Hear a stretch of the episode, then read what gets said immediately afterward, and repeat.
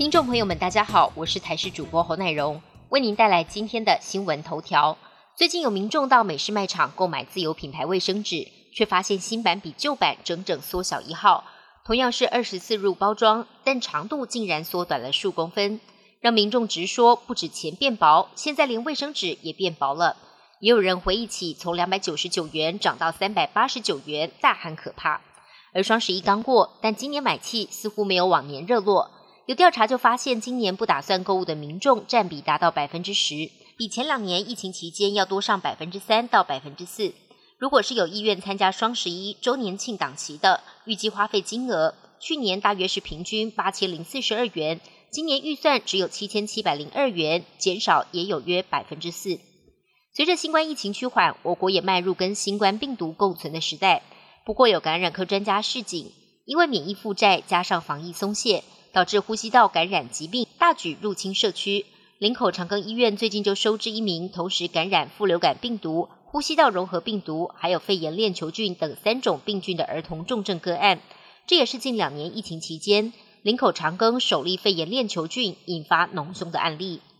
今年地震频繁，但不少民众在地震发生之后才收到警报，甚至有人根本没收到，怀疑自己是不是国家级边缘人。气象局在脸书上解惑，列出了五项目前需要克服的难题，其中包括了距离震央太近，可能会出现地震后才收到警报的状况；另外，如果震源位在外海或是深度太深，都有可能影响到预警的成效。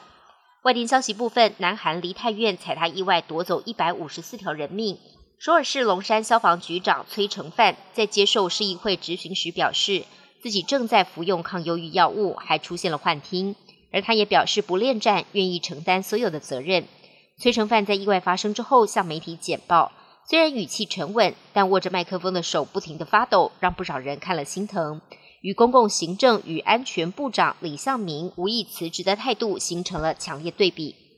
根据美国其中选举最新的开票，总统拜登所属的民主党留住亚利桑那州的联邦参议员席位，使得目前民主、共和两党各占四十九席，目前仅剩两席未开出。民主党只要再拿下一席，就能保住参院的控制权。根据规定，美国副总统兼任参议院议长之责，可在胜负难分时投下关键票。目前副总统为民主党籍的贺锦丽。依照目前开票的结果。共和党在众议院的席次战中保有领先。如果同时拿下了众院和参院，将对总统拜登未来施政造成决定性的阻碍。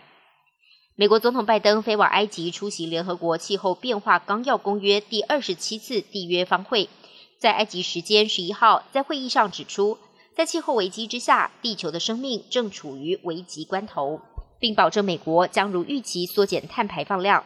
短暂停留埃及之后，拜登又飞往亚洲。预计将在东南亚国家协会场边，分别与柬埔寨、日本及南韩领袖召开会议。另外，法新社报道，拜登誓言会在下周二十国集团峰会上跟习近平首度进行面对面会谈，敦促习近平管束北韩。